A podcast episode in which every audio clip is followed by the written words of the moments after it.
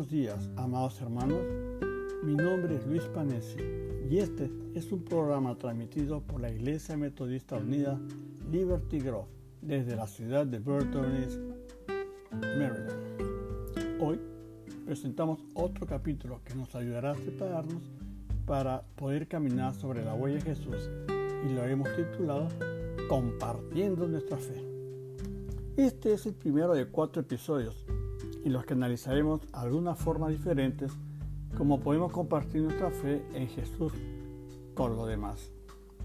Siempre, antes de salir de nuestra casa o de iniciar una conversación, dediquemos algún tiempo a orar y pedirle a Dios que ponga en nuestro corazón tres a cinco personas que lo necesiten para que hablen de sus corazones. Una de las formas más sencillas de compartir nuestra fe es a través de nuestras conversaciones con otros. En ella podemos mencionar algo sobre la iglesia, preguntar indirectamente sobre lo que cree acerca de Dios y luego sugerir leer o discutir un libro de acuerdo con la respuesta que nos den. Otra opción es difundiendo nuestra alegría. Para algunos creyentes de Jesús, tan solo esparcir nuestro gozo y alegría es una forma de compartir nuestra fe en Jesús siendo lo más fácil que podemos hacer. Esa alegría sale de lo más profundo de nuestro corazón, haciéndonos amables y amistosos por naturaleza. Es posible que las personas rara vez tengan algo negativo que decir sobre nosotros y nos digan que se siente mejor con solo estar en nuestra presencia. Usemos ese sentimiento a nuestro favor e influyamos en ellos nuestra fe en Jesús difundiendo gozo y alegría. Entonces, ¿cómo lo podemos hacer? Ay, nuestras palabras estén salpicadas de bondad y gentileza para crear la atracción de las personas hacia nosotros en lugar de repelernos. Podemos hablar con gracia y habilidad porque es un lenguaje universal que todos comprenden. Asimismo, podemos hacer algo bueno por alguien. Por ejemplo, cuando vemos un compañero de trabajo siempre está negativo, aunque parece natural, está hacer algo bueno por él o ella, debemos considerar que es el mejor momento para hacerlo. La forma más rápida de romper un corazón duro es rociarlo con un acto amable. Pues busquemos elegir hacer las cosas más amables que hacen sonreír a alguien.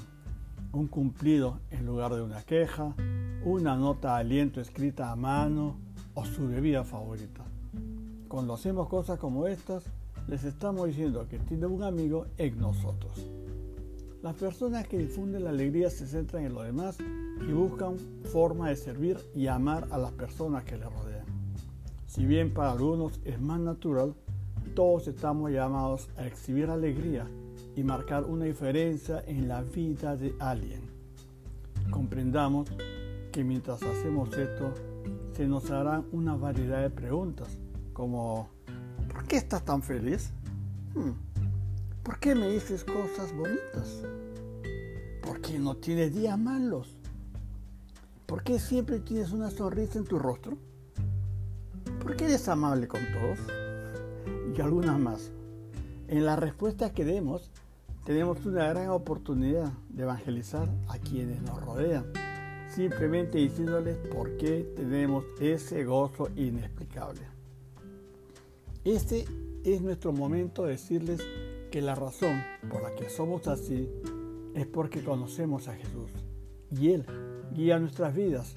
Y aunque las cosas no siempre salen a nuestra manera y a veces la vida es extremadamente dura, Él está con nosotros todo el tiempo, en todas las situaciones y durante, durante las tormentas difíciles y que murió por él o ella y quiere conocerle. Ya sea que comparta su fe a través de un testimonio, extendiendo una invitación, apelando al intelecto de alguien o difundiendo el gozo, sea cual sea su mejor herramienta de evangelización, úsela. Todo lo que tenemos que hacer es nuestra parte. Dios no nos pidió que salváramos a nadie, ese es su trabajo. Somos simplemente las herramientas que Él usa mientras su Espíritu Santo está transformando el corazón de alguien. ¿Por qué debemos compartir nuestra fe? Cuando aceptamos a Jesús como nuestro Salvador y Señor, significa que estamos diciendo que si, aún, si a sus caminos y a sus planes para nuestras vidas. Parte de eso es compartir el poder transformador de Jesús con quienes nos rodean. A esto se llama evangelización. El evangelismo se define como la defensa entusiasta de una causa.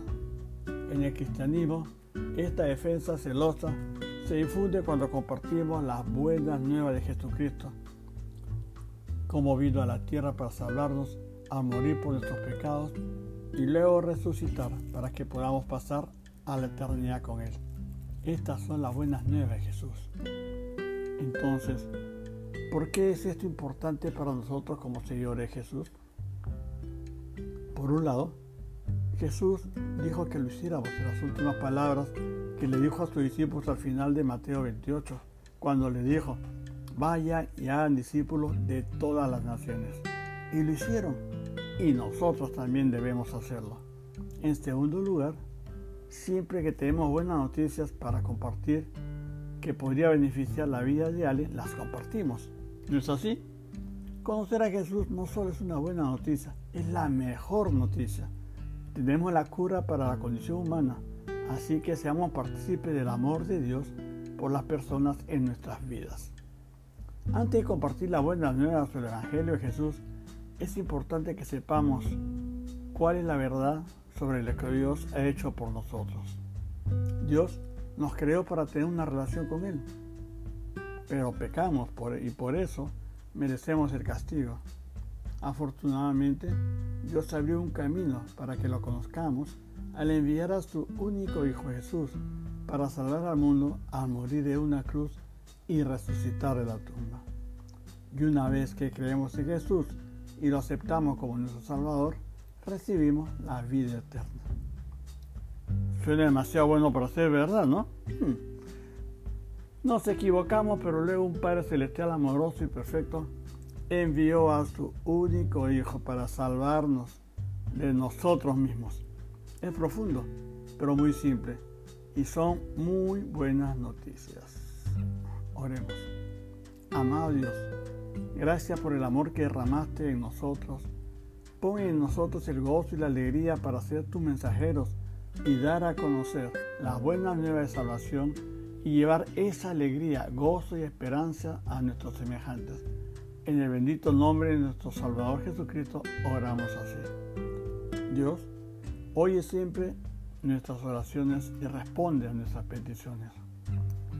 Hermanos y amigas, quisiera extenderles una invitación especial para que nos acompañen en nuestro culto de oración y alabanza conectándose a nuestra página de Facebook Liberty Group United Methodist Church. Y si vive cerca de nuestra iglesia en Butterville, por favor, asistan al servicio en persona a las 11.59 cada domingo.